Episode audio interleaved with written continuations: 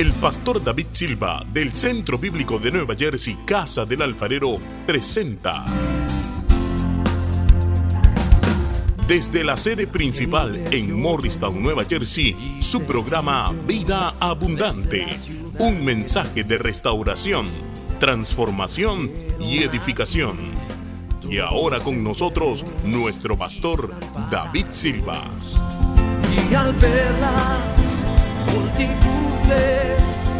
tuviste compasión, porque dispersas esta Habacuc 2.2. Lea conmigo. Esta visión es para un tiempo futuro. Describe el fin y este se cumplirá. Aunque parezca que se demora en llegar, espera con paciencia porque sin lugar a dudas sucederá, no se tardará. El profeta Habacuc oró a Dios porque había una situación mala en la tierra, había maldad aún dentro del pueblo de Dios. Y Dios le da una respuesta y Dios le da una visión, día conmigo visión. Y ahora le dice, le dice el Señor, esta visión es para un tiempo futuro. Describe el fin y este se cumplirá. Y dice, aunque parezca que la visión se demora en llegar, espera con paciencia, porque sin lugar a dudas, sucederá. Lo que Dios le dio en visión a la, a la profeta, sucederá. Y no se tardará. Porque en esta mañana vamos a tener una mañana de visión. Y Dios siempre le da visión a hombres que Él escoge para liderar un pueblo. Al profeta Habacuc le dio una visión y es una visión mucho más allá del momento, era para el momento, pero era para más allá también. Pero cuando Dios levanta a un hombre para liderar un pueblo de Dios, levante la mano del pueblo de Dios, Dios le da una visión. Leemos el siguiente versículo. El Señor me respondió así. Escribe claramente en tablillas la visión para quien la, quien la lea corra a contársela a los demás sin error. Mire lo que dice. Escribe esa, esa visión en tablas. Allá está escrita en una tabla. Claramente. Para que quien la lea corra y se la cuente a otro, día conmigo sin error. Lo que es la visión de la iglesia. Amén. Hay otro, ¿cierto? O ya no hay más versículos. Ok, no hay más. Wow. Pensé que tenía más. Gloria a Dios. En esta mañana, que es una mañana de visión, porque hacía tiempos que no teníamos una mañana de visión, yo les voy a hablar acerca del tema el proceso de la visión. El proceso de la visión. Algunos quedaron. Dile a tu vecino, esta es una mañana de visión y hoy recibiremos una palabra sobre el proceso de la visión. Siéntese en la presencia del Señor y deja su Biblia en, en números, que eso lo vamos a leer en un momento. Pero míreme acá. Si hay personas nuevas que dicen, ¿qué es eso de visión? En Dios todas las cosas comienzan con una visión. Con una visión. Sin visión no se logra nada. ¿Qué es una visión? Una visión es un cuadro del futuro que Dios quiere para nosotros. Es un cuadro de lo que Dios quiere hacer. Y Dios obra en hombres que Él llama para que ellos reciban una visión para liderar un pueblo de Dios. Nuestra iglesia tiene una historia maravillosa en cuanto a la visión. Porque recién que cinco años después de haber llegado a este país, cuando comencé a ver todas las necesidades de la gente, una de las cosas que vino a mi corazón es, creo que la solución es levantar un pueblo que reciba la enseñanza completa del Evangelio y que pueda aplicar esa enseñanza, eso hará que ese pueblo sea un pueblo bendecido. Y de ahí comenzó Dios a trabajar en mi corazón para formar lo que es la visión de la iglesia. para beneficio de las personas nuevas que quizás no han oído mucho acerca de esto, pero también de las personas viejas, bueno, perdón, antiguos en la iglesia, eh, que recuerden, porque ya habíamos servido 10 años en Freeport Bible Center en New York. Y yo era un pastor asistente allá, un associate pastor. Y era pastor de jóvenes y era director del el Christian Academy. Y, de repente aparece que en Morristown se necesita abrir una iglesia como la de nosotros, dijo alguien. Y entonces comenzamos a venir a visitar y comenzamos a ministrar en hogares, a llevar la palabra a casas. Y, estando en eso se, va formando allí eh, un grupo. Y luego viene eh, la necesidad de decir, bueno, pero formalicemos, hagamos ya un trabajo en el cual tenemos un lugar donde congregar personas y desde ahí poder ministrar las personas. Y cuando eso recién comenzaba, comenzamos siete personas. Y esas siete personas eran mi esposa, mis dos hijas que todavía estaban adolescentes y vivían en casa. Ahora soy feliz no, porque tengo nietos. No porque se fueron, sino porque tengo nietos. Gloria a Dios. Bueno, ahora soy feliz y tengo más dinero. Cuando los hijos viven en casa, pues uno tiene que estar ahí. Gloria a Dios. y, y tres hermanos que estuvieron aquí con nosotros en los 20 años, la hermana Gladys, José y su esposa eh, Joana, que es la hija de Gladys. Siete comenzamos la iglesia.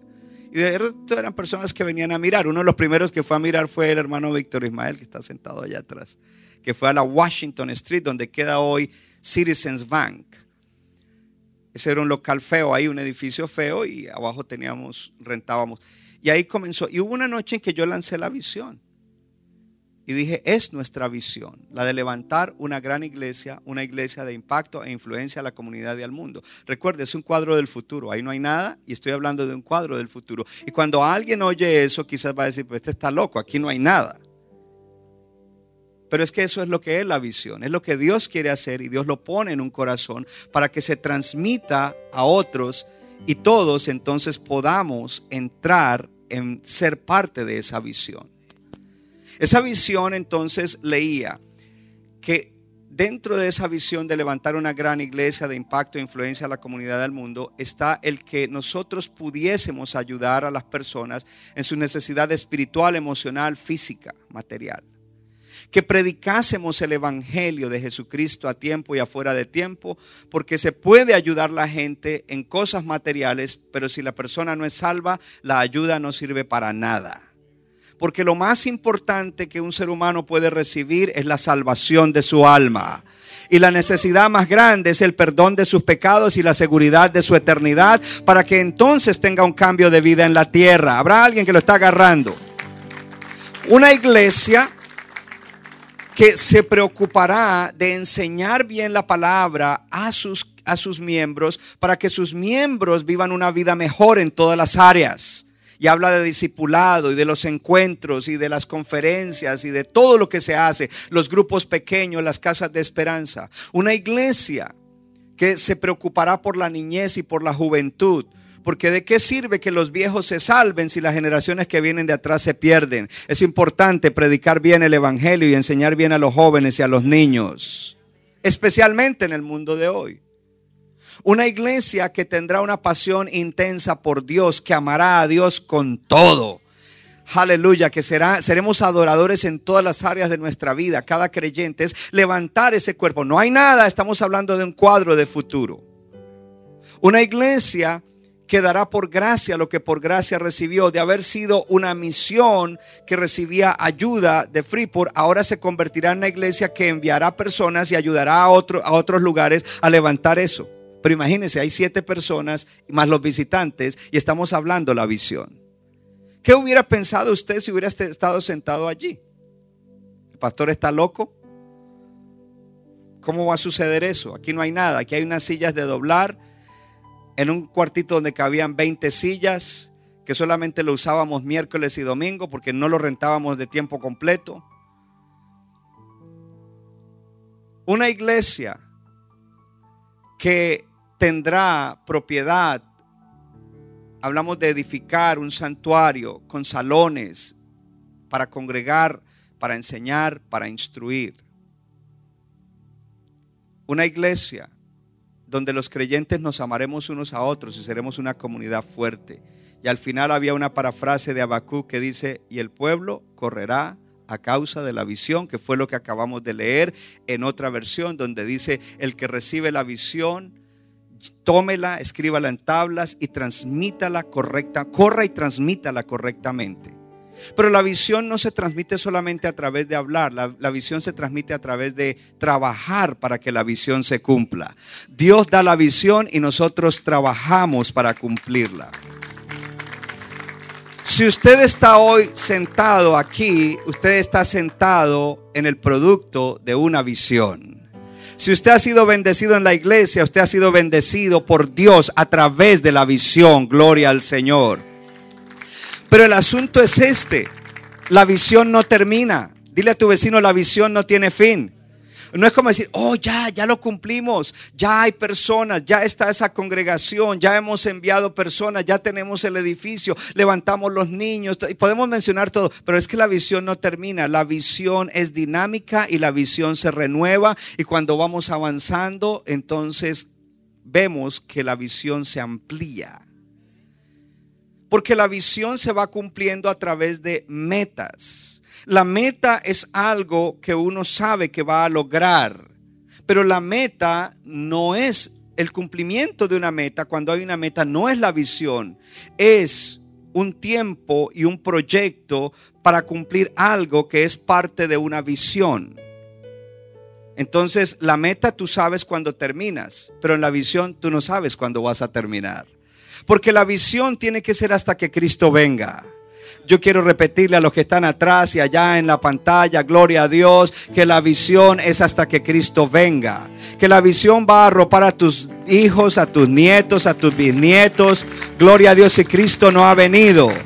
Oh, gloria a Dios, que de pronto si Cristo no ha venido eh, dentro de 100 años, haya unas crónicas y digan, mire, aquí hubo un grupo de gente con un pastor que se llamaba David Silva y allá estaba mi tatarabuelo también, gloria a Dios, y fueron parte de algo glorioso de parte de Dios, de lo cual ahora nosotros tenemos un legado para seguir adelante. Yo quiero que usted hoy capte la visión de la iglesia. Amén. Muy importante. Gloria a Dios.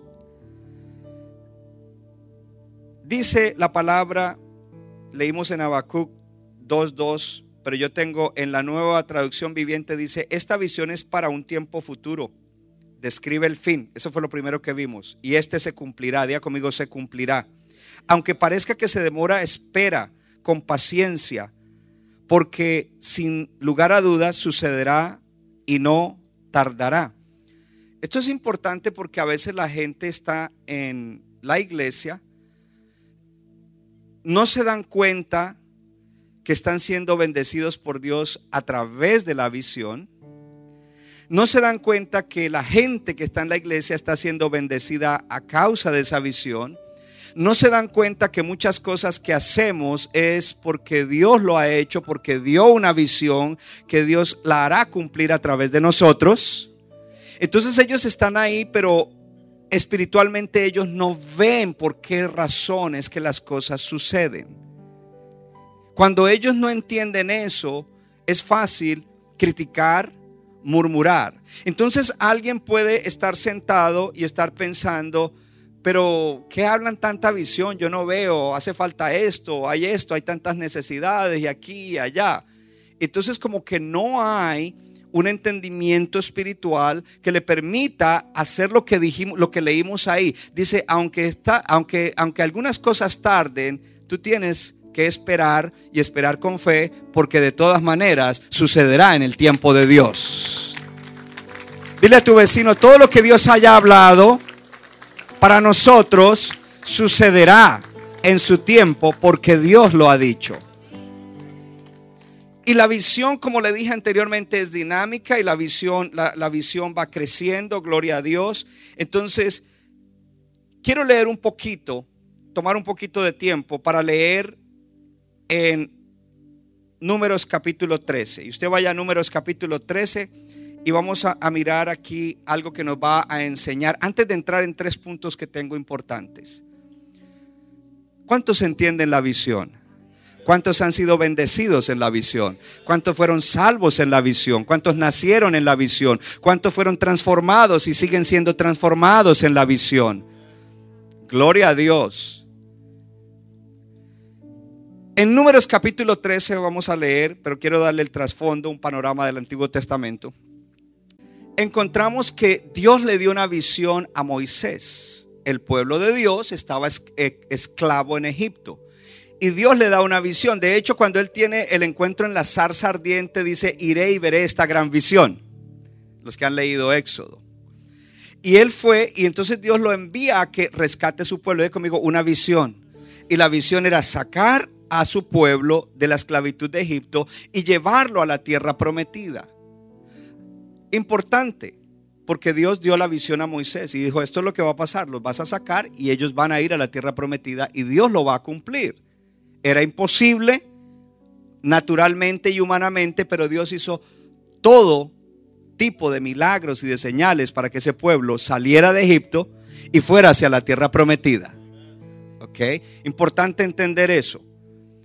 Pero algo sucede y es que Dios hace tantos milagros, pero ese pueblo era ciego. Ellos veían cosas que se hacían, en lo natural lo veían, pero no lo veían en lo espiritual. Y por eso murmuraban. Dios hizo milagros. Dios abrió el mar rojo. Dios ahogó al ejército que venía detrás de ellos. Dios eh, eh, hizo una serie de señales antes de que ellos salieran para que ellos salieran. Dice que los egipcios dijeron, váyanse, váyanse, tome oro, tome plata. Dice que, que las egipcias le daban eh, las alhajas y las joyas a, a las hermanas hebreas para que se fueran. Váyanse. Y luego vienen los milagros y Dios los lleva al otro lado. Pero cuando están al otro lado y comienzan a tener una pequeña necesidad o ven que no hay algo, comienzan a murmurar. Moisés nos sacó a morirnos de hambre. Moisés nos sacó para que muramos en el desierto. Mejor es que volvamos atrás. Mejor es que nos levantemos otro líder. ¿Por qué? Porque este pueblo veía las grandes señales, veía las bendiciones que se estaban sucediendo. Eh, los veía con los ojos físicos, pero no las veía con el ojo del corazón. Pon tu mano en el corazón y dile, Dios, dame vista para ver lo que tú estás haciendo haciendo en mi iglesia, en el lugar donde tú me trajiste. Diga, no quiero estar ciego a la visión. Y entonces encontramos un episodio en, en Números capítulo 13 donde dice que Jehová le habló a Moisés y le dijo en el versículo 1, envía a tu hombres que reconozcan la tierra de Canaán, la cual yo doy a los hijos de Israel, de cada tribu de sus padres enviaréis un varón, cada uno príncipe entre ellos. Eh, eh, Moisés eh, es el líder y Dios le dice, envíate doce hombres, uno de cada tribu de Israel, para que exploren la tierra que yo les he prometido. Yo le di una visión a Moisés y yo he prometido que los llevaré a la tierra prometida, pero es importante que ustedes vayan y hagan el trabajo. Yo no puedo poseerla por ustedes, yo no puedo hacer las cosas por ustedes. Yo estaré con ustedes, haré todo lo que necesitan, quitaré todos los obstáculos, obraré todos los milagros necesarios, pero los que tienen que ir y poseer la tierra y establecer sus familias son ustedes.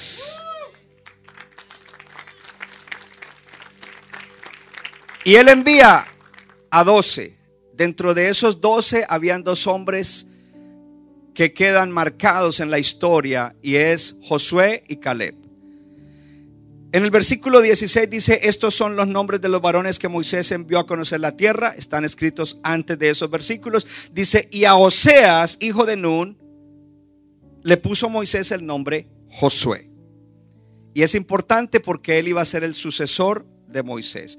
Ahora los envía a reconocer la tierra. Miren el versículo 20. Él les dice, vayan, miren la tierra. Y en el versículo 20 les dice, vayan y miren cómo es el terreno, si es fértil o estéril, si hay el árboles o no, y esfuércense. ¿Y qué? Esfuércense y tomen del fruto del país y dice que era el tiempo de las primeras uvas. Versículo 21 dice que ellos subieron a reconocer la tierra, se fueron allá y dice los sitios a donde ellos fueron. Y dice que fueron a esos sitios. Versículo 23 dice que llegaron hasta el arroyo de Escol. Allí cortaron un racimo de uvas, el cual trajeron dos en un palo y de las granadas de los higos. Míreme acá. Ellos llegan allá a explorar la visión que Dios le había dado. ¿A dónde era que Dios los iba a llevar? Y ellos toman pruebas de que es bueno. Yo pregunto, si hay gente aquí que ha probado que la visión de la iglesia es buena. Que usted puede decir, mira, aquí, está, aquí hay fruto de, de lo que Dios ha dicho, de lo que Dios ha hablado. Ellos van y hacen eso.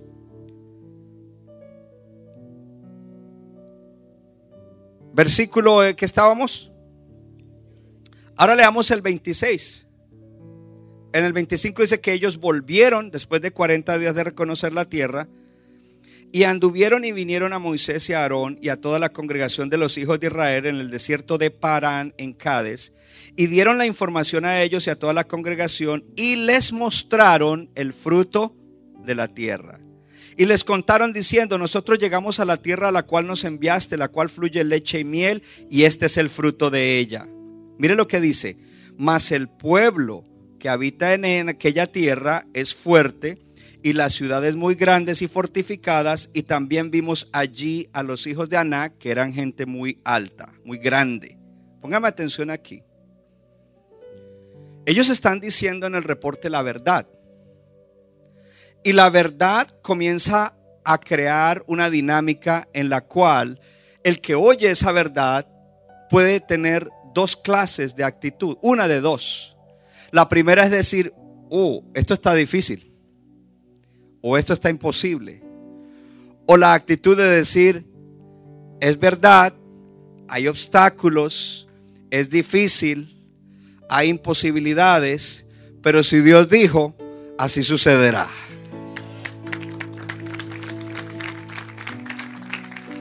Entonces, ahí está hablando, diga conmigo, habrá unos obstáculos habrán situaciones en contra, habrán desafíos, pero lo que Dios dijo se va a cumplir. Diga, si creemos, si creemos. Entonces, mire que ellos dan eso y luego dice, Amalek habita en el Negev y luego habla de todos los habitantes que habitaban allí, que eran gente armada y gente que era mala, en el versículo 29. Y mire lo que dice en el versículo 30, esto es interesante, dice, entonces Caleb hizo callar al pueblo delante de Moisés y dijo, subamos luego y tomemos posesión de ella, porque más podremos nosotros que ellos. Míreme acá. Ahí no está no ha dicho en la palabra de Dios qué era lo que el pueblo estaba hablando. Pero si Caleb los mandó callar es porque no estaban hablando bien de la visión. Tan pronto ellos oyeron que habían ciudades fortificadas, que habían gigantes, que había esto, ellos el pueblo comenzó a murmurar y a hablar mal de la visión. En esa iglesia, en esa iglesia, en esa iglesia, usted tiene que decirle al que habla así, cherap. Cherap. Ellos llevan 20 años aquí, se han sacrificado y hay frutos. Así es de que, cherap.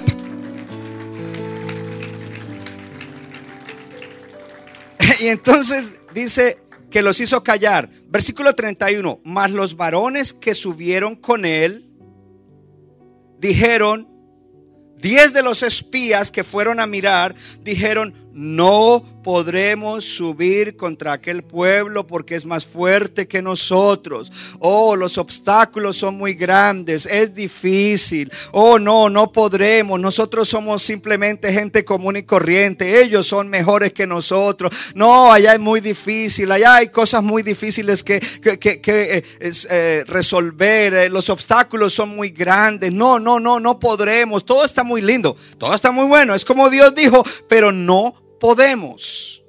Eso es lo que están diciendo 10 de los que fueron a mirar.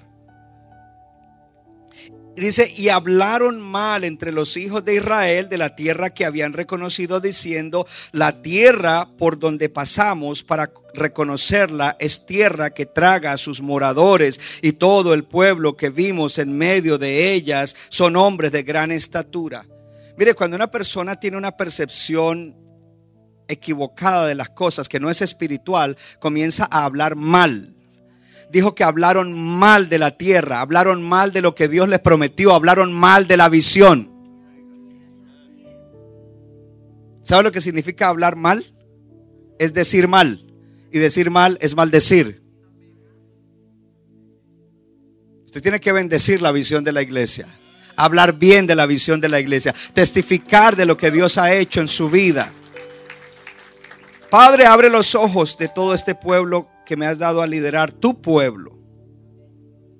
Y luego dice en el versículo 33, de hecho, eh, y cuando la gente comienza a hablar mal, míreme acá, exagera. Y la exageración es un tipo de mentira. Ellos dijeron, oh, esa tierra se traga a los moradores, pero ustedes llegaron aquí, la tierra no se los tragó. Liar. Y en el versículo 33 dice, también vimos allí gigantes, hijos de Anac, raza de los gigantes. Y mire la, frase, o sea, había gente más alta que ellos. En todas partes hay, hay gente más alta que uno. Esta semana fui a una reunión de la inauguración de, un, de una renovación de los edificios de Senior Citizens aquí eh, fui y de hecho fui sorprendido porque está el alcalde, está el director del Morris Housing Authority, un montón de, eh, ¿cómo se llama eso? ¿Tú no fuiste? ¿Y trabaja ahí? no, no, broma. Eh, lo llaman, sí, gente importante. Y pues yo fui porque soy concejal y fui ahí también porque estoy interesado en que los senior citizens sean bien atendidos en nuestro pueblo. Es importante cuidar de nuestros seniors. De hecho, hay un campo misionero para ir a esos edificios y el que ama las almas puede ir y ministrar a esos ancianos. Y, María es una conexión porque ella trabaja en Morris Housing Authority. Gracias por el entusiasmo a la misión. Hay que ir, hay que bendecir a esos ancianos ministrarles la palabra, darles amor, que están en sus últimos años, pero que si no tienen a Cristo se vayan con Cristo. Y una de las cosas que el director hizo antes, dijo, bueno, vamos a empezar el programa, pero antes de comenzar el programa, yo quiero que Pastor Councilman David Silva pray. Y yo, uh, en, esos actos por lo general no oran, pero él me puso a orar. Entonces hice una oración. Maravilloso eso. Pero lo, el punto es este. Esta gente dijo, esa gente son más altos que nosotros. Primero, tragan la tierra. Mentira. La gente exagera. Se llama chisme, murmuración, mentira. Pero lo otro, son más altos que nosotros. Resulta que hay una concejal que es más bajita que yo. Imagínense eso. Y toda la gente que estaba llegando al comienzo eran, ya sabe, como tipo basquetbolista, los blancos, los, afroamericanos que tienen pinta de... Por eso son deportistas de esos deportes que necesitan gente alta porque son altos. Y esta, esta concejal me dice en inglés, dice, vio a una señora muy alta, muy, muy alta. O sea, a veces veo una gente alta, pero esta señora era muy alta y, me dice, yo quisiera experimentar por un día qué se siente ser como ella, alta. Y yo le dije, bueno, eh, en este país hay mucha gente alta, le dije, sobre todo entre los afroamericanos y los blancos. Eh, de donde yo vengo, eh, la mayoría es promedio como yo. Así es de que yo estoy acostumbrado a esto y yo no necesito experimentar por un día qué se siente ser alto. Gloria a Dios. Y, tuvimos esa conversación. Pero ¿por qué le, le, le cuento eso? Porque mire lo que está diciendo. Dice, esta gente son gente gigantes ¿cierto? Y nosotros, lea conmigo, y éramos nosotros, a nuestro parecer, a nuestro qué? Como langostas, y así les parecíamos a ellos. Ellos ven gente alta y ellos se sienten como insectos. Porque ellos no dicen, oh, ellos nos dijeron que éramos insectos. No, dijo, a nuestro parecer, nosotros dijimos, hoy delante de ellos somos insectos. Oh, yo no sé, esos espías, y si yo hubiera sido uno de ellos, le hubiera dicho, eh, tú te sentiste así, yo no soy un insecto, yo soy un hijo de Dios, yo he sido apartado por Dios para algo grande. Oh, gloria a Dios, yo soy luz. Aleluya. Y aunque ellos sean más altos que yo, aunque sean más grandes que yo, el corazón mío es más grande porque en mi corazón vive Jesucristo, en mi corazón está el Espíritu Santo. Oh, yo no sé si hay alguien aquí, gloria a Dios. Dile a tu vecino, nunca te sientas menos que nadie. Dile, y tampoco más. ¿Cuánto le dan gloria a Dios? Ahora ellos a su parecer se vieron así. Y como ellos proyectaron eso, pues así los vieron los otros. Entonces cuando yo hablo con esa gente que llegan ahí, y lo miro a los ojos, porque no me tocaría así. And I pray for them. Me gustaría más que vinieran aquí porque me subo aquí.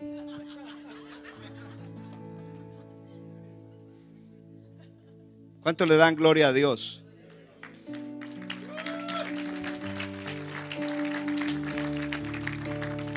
Alguien podría decir, oh, ahí hay unas iglesias por allá, por el green, y esas iglesias pueden hacer más que nosotros porque es gente que gana mucho dinero, gente que está mucho esto. Dios no está mirando eso. Dios lo hace con el que Él quiere y Él te ha escogido a ti, me ha escogido a mí y nos ha escogido a nosotros para hacer cosas grandes y extraordinarias, para que la gloria sea para Dios. ¿Saben qué? Estoy en la introducción.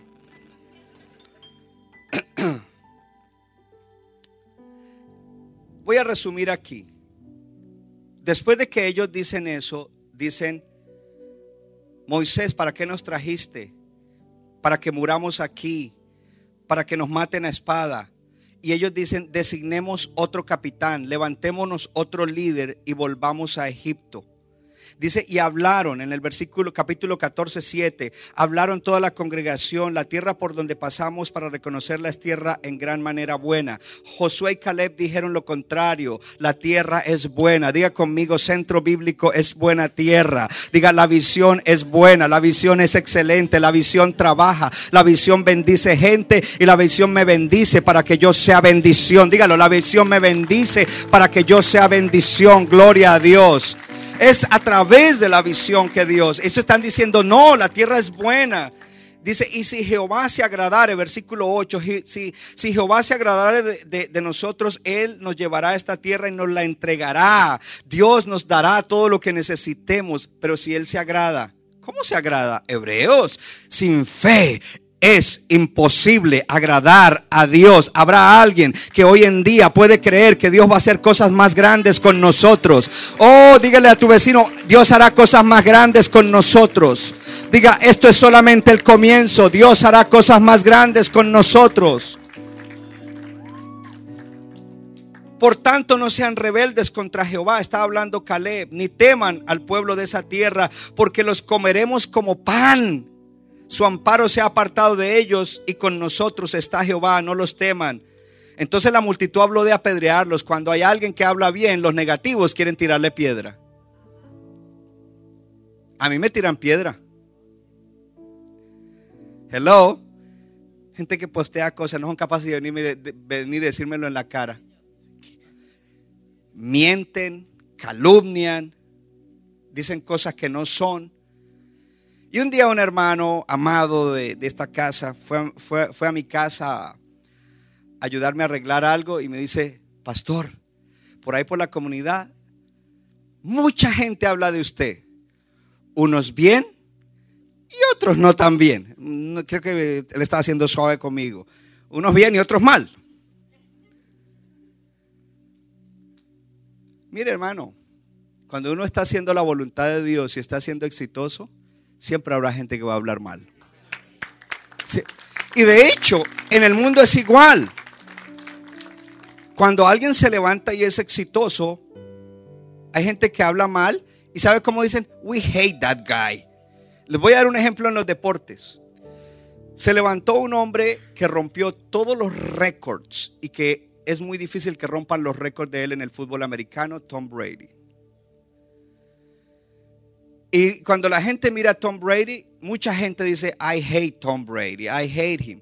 Se ganó siete campeonatos, los récords en todas las categorías. Y muchos dicen, I hate him. Why you hate him? You don't know him. ¿Tú, ¿Por qué lo odias? Tú no lo conoces. Entonces, en uno de esos aviones misioneros había un documental sobre Tom Brady. Dije, ah, voy a mirarlo. Y cuando yo comienzo a ver, él llegó allá no por un paseo en el parque, no porque estaba durmiendo todos los días hasta tarde, sino porque se levanta desde las 4 de la mañana, él no come cualquier cosa, él tiene que comer solamente cosas que aunque no le guste es lo que tiene que comer. Él tiene que hacer ejercicios que aunque no le guste hacer ejercicios los tiene que hacer. Y entonces eh, están entrevistando excompañeros de otros que estuvieron en el equipo en los, en los Patriots. Y uno de ellos dice, Tom Brady era tremendo. Estábamos toda la tarde practicando con los coaches y los coaches encima y más y más y esto y los drills y todo. Y todo el mundo se iba a los camerinos y él le decía a los, a los recibidores y, a, y, a, los, a los que corren, que es a los que les tiene que pasar la bola, le decía, hey guys, nos vamos a quedar aquí dos horas más a practicar. Y todos, what? Estamos cansados. No, vamos a practicar. El hombre era dele y dele y dele y dele y dele. Y por eso llegó a ser el mejor. Aunque entonces la gente dice que lo odia, que es orgulloso. No, él es trabajador. No, él es una persona que sabe lo que quería. Él es una persona que dijo, yo tengo una visión personal y lo voy a lograr y voy a trabajar duro. Y, entonces la gente habla mal de él. Guay, ¿por qué? Es un ejemplo, una ilustración. Bueno, ahora sí vamos a los puntos rápidos porque me tengo que ir. Punto número uno. No le voy a alcanzar a dar todo lo que quería darle, pero creo que ahí es suficiente en lo que le di, ¿cierto? Ya conmigo, la visión de la iglesia.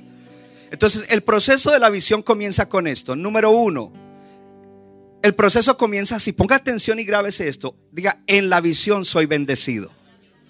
Levante todo el que llegando a la iglesia su vida ha sido bendecida, su vida y sigue siendo bendecida. Hay progreso, hay transformación, hay cambio. Entonces, en la visión, cuando tú entras a la iglesia, te sumerges en la visión y en la visión tu vida es bendecida. Diga conmigo, en la visión mi vida es restaurada y prosperada. En la visión soy bendecido. ¿Sabe qué? Como pastor y por supuesto mi esposa al lado y luego lo que le delegamos al liderazgo, nosotros hacemos un esfuerzo grandísimo para que en la iglesia haya todo lo que cada uno de ustedes necesita para que su vida sea bendecida, liberada, prosperada y transformada. Entonces cuando usted se queja, hay otro evento, eh, debería decir, wow, otro evento que va a bendecir a muchos y me va a bendecir a mí. O otra enseñanza, en la iglesia hay todo. Pero tenemos necesitamos aprender a valorar lo que hay en la casa. Porque es a través de todas estas cosas que lo hacemos. Entonces la vida comienza a ser transformada. Ellos llegaron y ellos eran cristinos, digo cristianos de muchos años, ¿ok? Pero aquí ellos comenzaron a, mire, aquí hay un desafío porque aquí yo le enseño es la Biblia. Mire, para todos lo único que le pido es que viva lo que dice en la Biblia, no más. Ni más ni menos. Pero usted tiene la gracia de Dios y al Espíritu Santo que le ayuda. Dile a tu vecino, no es en tu fuerza, es con la gracia de Dios y lleno del Espíritu Santo porque ese es el balance. Pero aquí le damos todo lo que usted necesite matrimonial. Hace poco hicimos una conferencia para las finanzas de la gente, para que organicen sus finanzas. ¿Cuántos fueron bendecidos con eso? Hay herramientas. Ah, yo no me conecto, yo ahora estoy comiendo tortilla y café. Hermano, tome la tortilla, el café, póngase los audífonos y oiga esas enseñanzas, porque para todas las áreas de la vida estamos dando, o sea, si, si, usted hay un lugar donde usted su vida va a cambiar y a mejorar, es aquí día conmigo en la iglesia en la visión soy bendecido. Diga conmigo, mi vida es transformada. Pero entonces viene algo interesante. Dile a tu vecino, nunca olvides de dónde te sacó el Señor y a quién ha usado. El que no entiende la visión toma todo por sentado. If you don't understand the vision, you take it for granted. Pero el que entiende la visión dice, wow, Dios le dio a mi pastor. Hay gente que, que, han sido autorizados y enseñados y empoderados. Dios ha usado personas. Dios me ha bendecido. Dios me sacó de tal lugar. Y Dios ha usado personas. ¿Cuánto le dan gloria a Dios? Segundo, entonces diga conmigo el proceso de la visión. ¿Cuál es el primero? En la visión soy. Mira el que está al lado, dile, en la visión soy bendecido. Número dos, me apropio de la visión. Me apropio de la visión. Dígalo. Es decir, que usted no dice, esa es la visión del pastor David Silva.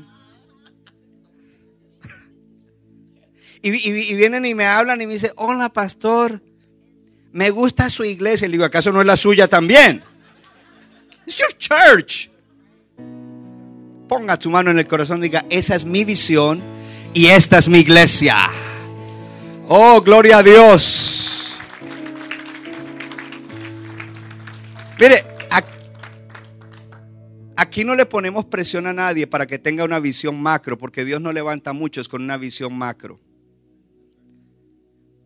Pero Dios fue el que nos unió a ti y a mí, a ustedes y a mí.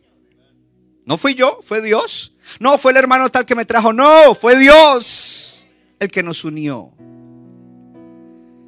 Y mire que la gente del mundo aplica principios de la Biblia. Porque la gente del mundo anda buscando un visionario. Yo no tengo una visión grande, pero yo quiero buscar un visionario para ver cuál es mi propósito en la vida. Y según y cogen la visión de ese dice, "Oh, la visión de ese es mía y yo voy a trabajar en eso ahora." Cuando Dios te unió a mí, encontraste tu visión. Esta es tu visión. Tú te apropias de la visión. ¿Cuánto le dan gloria a Dios? La haces tuya. Ya no solamente eres bendecido, sino que ahora, diga conmigo, soy bendecido y soy bendición. Porque ahora tú dices, yo, neces yo, yo quiero, es mi visión y yo quiero que esta visión se cumpla. Yo voy a explorar la tierra prometida. Yo voy a ir a ayudar a otra gente a entrar en la visión. Yo sigo adelante con mi visión personal, pero estoy ayudando la visión de la iglesia. Porque aquí hay algo interesante, diga conmigo, en la visión de la iglesia desarrollo mi visión personal. Entonces, eso significa que tú entras en una dimensión más profunda en la visión. Míreme acá, diga conmigo, entro en una, en una dimensión más profunda en la visión. Míreme acá, míreme acá porque voy a hacer lo que hago siempre. A veces no hablo con las palabras, sino, mira que está dile, mira al pastor. Ok, digamos que usted está aquí, soy bendecido, está como a la orilla. ¿Cierto? Soy bendecido por la visión, las enseñanzas, la consejería, la oración, lo que Dios está haciendo, lo que hace la iglesia. Pero ahora me apropio de ella, tengo que entrar en otra dimensión. Es como que tú entras en otra atmósfera. Cuando tú te apropias de la visión, ya no estás desde afuera mirando y disfrutando, ahora estás bien adentro, más profundo, dentro de la visión. Y tú dices, ahora que soy bendecido, yo soy bendición. Entro en una dimensión más profunda de la visión. Y entonces tú haces la visión. Eh, ahí sale, léalo conmigo. Hago mía la visión, amo la visión y me convierto en alguien que ayuda a edificar ese mundo que habla la visión. ¡Woo! High five, brother. Yo me emociono con esto. Después de 20 años me sigo emocionando. Menos mal porque no soy aburridor. ¡Uh! Aleluya. Ey, yo no- es que el apóstol es aburrido. Tú eres el aburrido. Young people. Young people back there. Ah, apostle is boring. No, you're boring. I'm excited. I'm alive. ¿Sabe qué me mantiene a mí vivo a pesar de las pruebas de la vida y cosas? La visión. Cada día me la, oh, la visión, hay que seguir adelante, gloria a Dios. Entonces ahora La visión habla de un mundo diferente, la visión habla de matrimonios estables, la visión habla de hijos que se levantan en el Señor y son una generación poderosa sobre la tierra. La generación habla, oh, la visión habla, gloria a Dios, de, de, de jóvenes que logran cosas en la en universidad o lo que sea, pero no lo logran para sí mismos. Uh, no es a todo para mí, porque una verdadera visión de Dios es una visión que está para bendecir a los demás. Ellos ahora son empoderados para entrar en lugares de parte del Señor. Ellos serán exitosos en sus vidas, serán beneficiados en sus vidas, pero no serán gente de este mundo egoísta, individualista, eh, egocéntrico, sino que ellos serán bendecidos para hacer bendición, para ayudar a otros Gloria al Señor. Esta es una visión que ayuda a la gente a subir, que ayuda a la gente a levantarse. Gloria en Cristo. ¿Para qué? Para que ellos mismos ayuden a otros. Ahora adentro comenzamos a edificar ese mundo del cual hablamos. Yo no sé si alguien dice,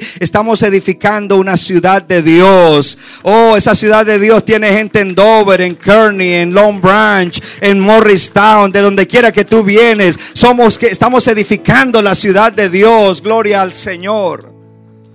Tenía mucho más, pero como ya me tengo que ir, debo ir al tercer punto. Entonces, el proceso es, soy bendecido en la visión, me apropio de la visión, entro en la dimensión, ayudo a edificar ese mundo que habla la visión. Y número tres, léalo, me convierto, no los oigo, me convierto en un cambiador de mundo y un hacedor de historia. I become a world changer and a history maker. Oh, gloria a Dios. Dile a tu vecino, tú ahora eres un cambiador de mundo y un hacedor de historia. You are a world changer and a history maker. ¿Cuánto le dan gloria a Dios? Nos convertimos en cambiadores de mundo y hacedores de historia. Amo la visión. Entonces, eso de, de, ser cambiadores de mundo y hacedores de historia, lea en voz alta, diga, amo la visión de la gloria del Señor en las naciones. Y yo voy a terminar con eso y les voy a dar una buena noticia. Bueno, ya les he dado un montón de buenas noticias, pero ahora les voy a dar otra. Amo la visión y amo la gloria de Dios en las naciones. Cuando decimos que somos cambiadores de mundo y hacedores de historia, no somos gente que estamos, ok, yo soy bendecido y aquí yo y mi vida y mi casa y mi familia, no. Vamos más allá. Queremos que toda la iglesia suba y sea bendecida y que la comunidad sea bendecida, pero aún seguimos yendo más allá. No nos quedamos solo en nuestra comunidad, vamos a otras naciones porque amamos la gloria de Dios en las naciones y somos cambiadores de mundo literalmente y hacedores de historia.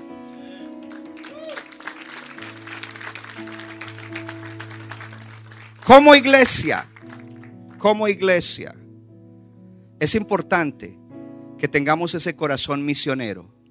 Primero nuestra misión local a través de las casas de esperanza, tocando personas, familias, jóvenes, niños, etc. Diga conmigo, misión local, pero también la misión a las naciones. Es raro ver en Estados Unidos iglesias como esta que sean iglesias misioneras a las naciones. Por eso estamos cambiando el mundo y haciendo historia. Porque cambiamos eso. ¿Cuánto le dan gloria a Dios? ¿Es fácil? No, es duro. Es difícil. Lo más fácil sería tener una congregación y venir y cumbayar, Señor, y una palabra y, de, de, motivación y ya, pero eso no es el reino de Dios y esa no es la iglesia. ¿Para qué existimos como iglesia? para llenar la tierra, cubrir la tierra con el conocimiento de la gloria del Señor. Para llenar nuestra ciudad con el conocimiento de Jesucristo, glorificado, príncipe, salvador, quien da arrepentimiento y perdón de pecados cuando oye el Evangelio, a aquel que oye el Evangelio. ¿Cuánto le dan gloria a Dios? Entonces necesitamos comenzar a desarrollar ese corazón misionero. Ponga su mano en el corazón y diga, me estoy convirtiendo en un cambiador de mundo y en un hacedor de historia. Y esa debe ser nuestro enfoque y nuestra mentalidad. Porque aquí estamos bien, pero hay necesidades. Esos niños que usted vio en Nicaragua son niños pobres. Si usted va y visita su casa, usted no los va a ver así como los vio ahí. Porque ahí tienen uniformes y tienen cosas que se les han dado y, llevan ya cuatro años y antes venían sucios, antes venían así, asá, pero a través de ese trabajo hoy en día han cambiado internamente y por supuesto se mira externamente. Hay cambios, hay cambios y el Señor nos está llamando. Ponme Isaías 54, versículos 1 en adelante. Leamos. Dice, regocíjate, oh estéril, la que no daba luz, levanta canción y da voces de júbilo, la que nunca estuvo de parto, porque más son los hijos de la desamparada que los de la casada, ha dicho Jehová. Paremos ahí. Hay un mensaje para un pueblo que no es el pueblo que está más arriba, en diferentes cosas. Pero Dios le dice, regocíjate, porque yo voy a hacer cosas grandes contigo. Regocíjate porque tú no vas a ser estéril. Regocíjate porque tú vas a dar fruto. Regocíjate porque tú vas a cambiar mundo. Regocíjate porque tú vas a hacer historia. Pero luego viene el versículo 2. Y en el versículo 2 dice, ensancha el sitio de tu tienda y las cortinas de tus habitaciones sean extendidas. No seas escasa. Alarga tus cuerdas y refuerza tus estacas. Dice, extiéndete más. Extiéndete. Muchas veces se aplica eso cuando se está construyendo un edificio y hay que hacer una ampli- ampliación, pero los edificios son solo una parte pequeña de lo que somos como iglesia, porque podemos construir edificios y no edificar la iglesia. En este lugar tenemos edificios, los cuidamos y los renovamos, pero edificamos la iglesia. Levante la mano la iglesia, edificamos la iglesia, gloria al Señor. Y en el versículo siguiente, Dice, ensa- dice, porque te extenderás a la mano derecha y a la mano izquierda, y tu descendencia hered- heredará, las- déjemelo ahí puesto, las naciones, y habitará, ¿qué cosa? Las ciudades asoladas. Ese es un versículo que tiene que ver con la misión de la iglesia. ¿Cómo así, pastor? Claro, porque en Isaías 53 dice que el siervo vendría y que sería sacrificado, que el siervo sufriría el castigo de nuestros pecados, que el siervo sería castigado por nuestros pecados, que él tendría victoria, y entonces ahí no dice literalmente en la cruz, pero está hablando de Cristo, y después de que el siervo ha tenido esa victoria y nos ha salvado, entonces viene que hay que extender ese reino que él vino a establecer cuando nos salvó y nos hizo su pueblo. Y entonces ahí entra algo interesante con este versículo. Y otro día yo le voy a, le, voy a hablar más acerca de eso. Gloria, ¿Cuánto le dan gloria a Dios? Quiero darle una palabra exacta. Quiero usar las palabras exactas. Dice ahí, heredarás naciones y habitarás ciudades asoladas. Yo quiero usar otro sinónimo. Diga conmigo, poseeremos las naciones y poblaremos pueblos, municipios, aldeas y ciudades asoladas. ¿Cómo? Llevando el Evangelio de Jesucristo y haciendo la obra que Dios nos ha enviado a hacer. Gloria a Dios. En este momento vamos a despedir la transmisión. Padre, bendecimos a los que estuvieron conectados y ahorita nos conectaremos otro método con los hermanos de Long Branch en el nombre de Jesús. Amén. Centro Bíblico de New Jersey, Casa del Alfarero, presentó su programa Vida Abundante. Si usted desea obtener más información y lo último que acontece en nuestro ministerio, visítenos en el internet www.centrobibliconj.org. Y ahora también puede estar más cerca del pastor David Silva a través de su Facebook donde encontrará palabra de Dios por la mañana, tarde y noche. Búsquelo en Facebook como Pastor David Silva. no se equivoca, le da forma al barro para su deleite. Somos vasos de su agrado